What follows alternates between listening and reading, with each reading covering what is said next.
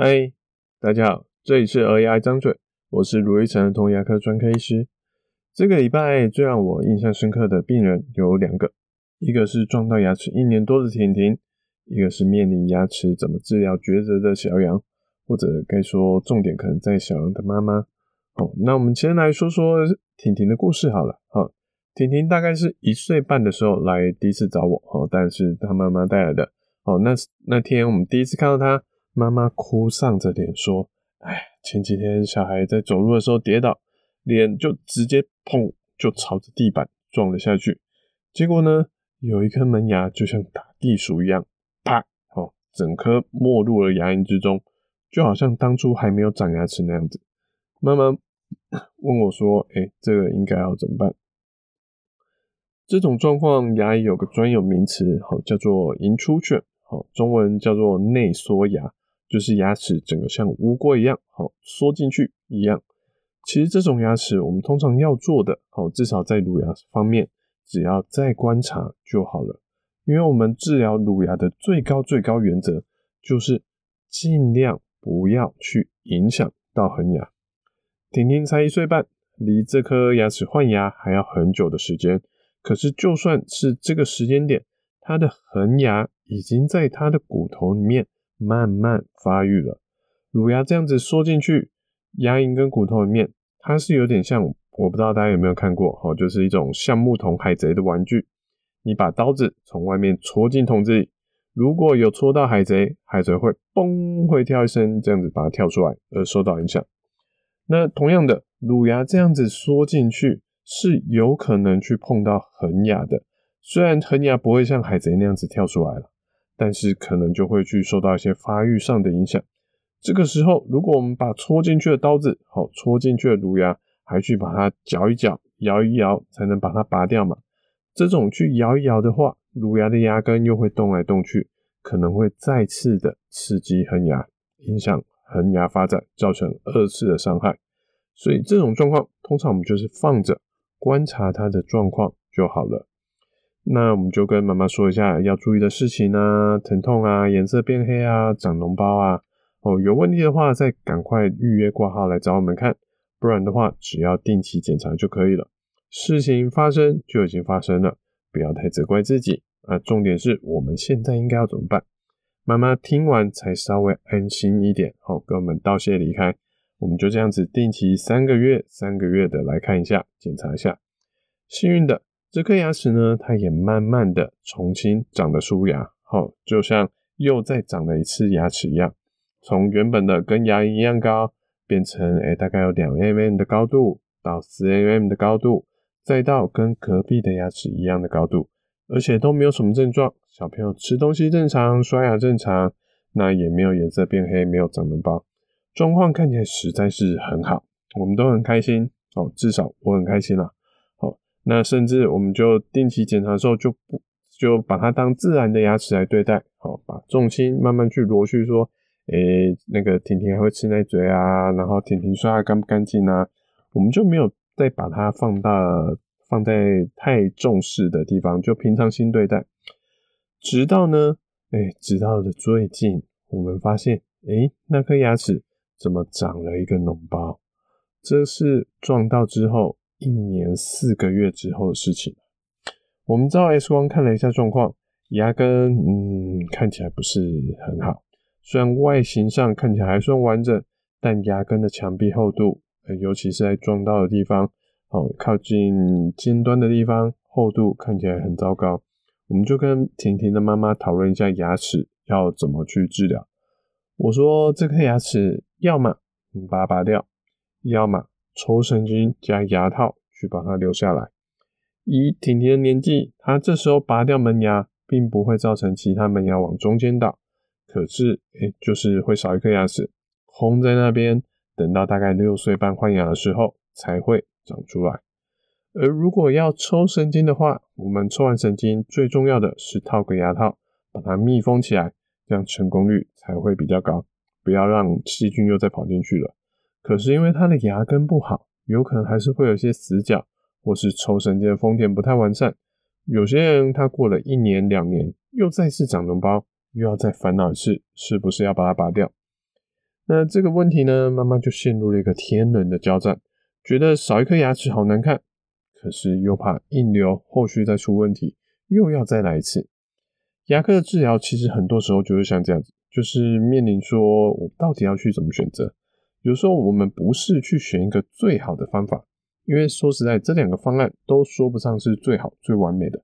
我们可以通常可以闪过最差的方法，像甜甜部分。最差的选择是，好，就是我们继续放着这样子不理它，就让那个脓包慢慢的变大变大，这状况只会越来越恶化。我不推荐这么做，可是有些人他真的会这样的选择。可是剩下呢，诶，你要抽神经还是去把它拔掉？这两个就像是两颗的烂苹果。我有时候我们只是去选哪一个能比较能接受的。这部分我们在等一下小杨的 case 里面，好，会再说的更多。而婷婷的牙齿呢，我们后来讨论后就决定拔掉了。本来我们还很担心婷婷才快三岁，好，甚至大概在两岁半上下吧，哦，再多一点点。拔牙的话要上麻药，而且会有摇晃牙齿的感觉，会不会很辛苦啊？妈妈还甚至说：“哎、欸，卢医师，我知道你们有在做镇静麻醉，我们要不要用镇静麻醉来帮婷婷拔牙？”可是其实因为拔牙还算蛮快的，而且就是只有一颗而已，好，所以我们最后。考量之后，决定用束缚板好固定住他的手脚，来帮忙婷婷治疗的过程安全。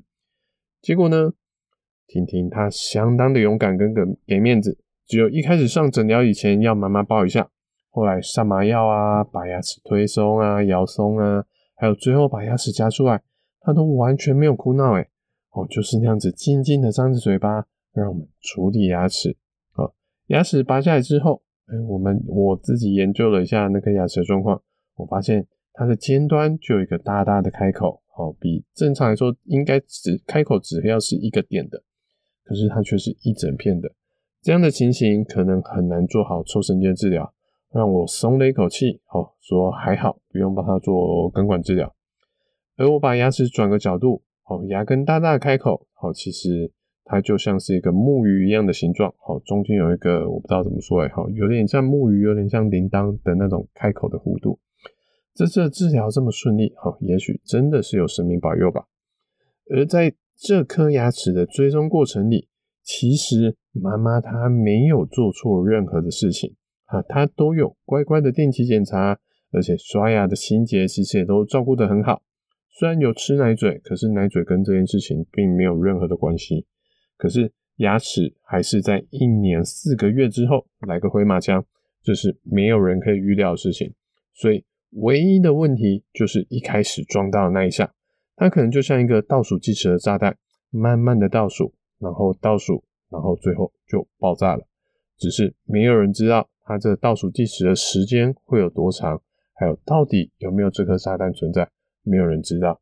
我们只能先设想不同的可能。然后去想说我们要承受什么样的风险，跟愿意承担什么样的后果，然后就希望事情能往最好的方向去发展。而这最好呢，我们说过，每个人其实不太一样。好，就像我们接下来要说的小杨，他其实已经算是我们的老病人了，他都有定期来找我们检查。我们之前就有发现他多生牙的问题，好，可是什么时候要去拔它，我们就跟小杨的妈妈讨论了很久。早点拔对恒牙的生长影响可能会最小，可是牙齿还埋在骨头里面，好，早点拔可能要全身麻醉或是镇静麻醉下才能拔。晚点拔，等它露出足够的高度再拔，那那可能就像一般拔牙一样，好，上一点局部的麻药，好，就是稍微稍微可能擦个药，好，打点针，好，这样就可以了。可是它可能会挡住恒牙的生长的方向比较久。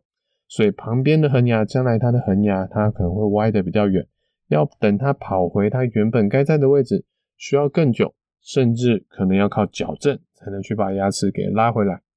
在我们不断跟妈妈沟通确认，好，确认妈妈到底重视什么，妈妈最后跟我们说，她宁愿让小孩将来，诶，有可能需要矫正，也尽量不要让小孩接触全身麻醉或镇静麻醉。这样的做法可能不是每个家长都会认同。可是这对小杨家庭来说就已经是最好的方法了。只要我们确定这个决定没有违反医学的伦理，好，没有危害到生命的安全，我们就会尽量尊重家长决定。可是，其实对小杨来说，他除了多生牙之外，哦，他还有其他的蛀牙问题。这个也是我们很久以前就已经跟妈妈提过好几次了。不过妈妈都想说啊，我们再追踪看看吧，再追踪看看吧。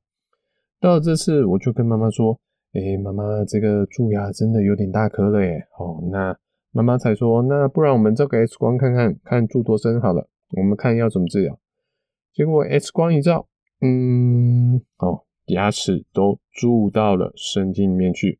妈妈看这些蛀牙，觉得说不敢相信，跟我说：“诶，卢医师，蛀牙有那么快的吗？我以为它才蛀在外面而已，还没有到神经，用补一补的就好了。”哦，妈妈说出了一个很多家长都会说的台词，就是因为小杨都说他不会痛啊。痛这件事情，好，它是个很主观的东西。我们无法知道别人究竟是不会痛，还是痛的没有跟你说，还是诶，虽然有痛，可是没有那么痛，哦，这是很难说的。我们换个方式说好了，痛它就跟冷是一样的，它都是一种主观的感觉。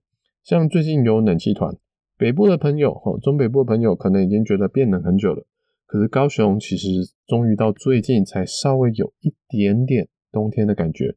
我个人还蛮喜欢这种凉凉的感觉的，好，所以我很自在舒服，都还是穿着短袖骑车上下班。可是，一路上我们骑车这样骑过去，大部分的机车骑士都开始穿起了外套，而且有些看起来非常厚哦，哦，甚至有些人都已经开始穿起了羽绒衣了。在同样的温度、同样的高雄，有的人他穿起了厚外套，有的人还在穿短袖。那这样子，我们到底要怎么判断？这个环境到底是会冷还是不会冷呢？痛，它也是一样的。好，同样的蛀牙深度，有些人都已经痛到哇哇叫了，有些人却好像完全没有蛀牙一样，好自由自在。那这样到底是蛀牙严重还是蛀牙不严重啊？所以比较好的做法是，我们不要用主观的感觉来判断它蛀的深不深，我们要判断出。一个东西严不严重，应该是用客观一点的方法来判断事情。像如果你问说今天会不会冷，我们可以看看那今天的温度到底是几度嘛？好，再讲究一点，我们去看看今天的湿度会是多少。干一点跟湿一点，它的温给人的温度有时候不太一样。同样的，蛀牙有多严重？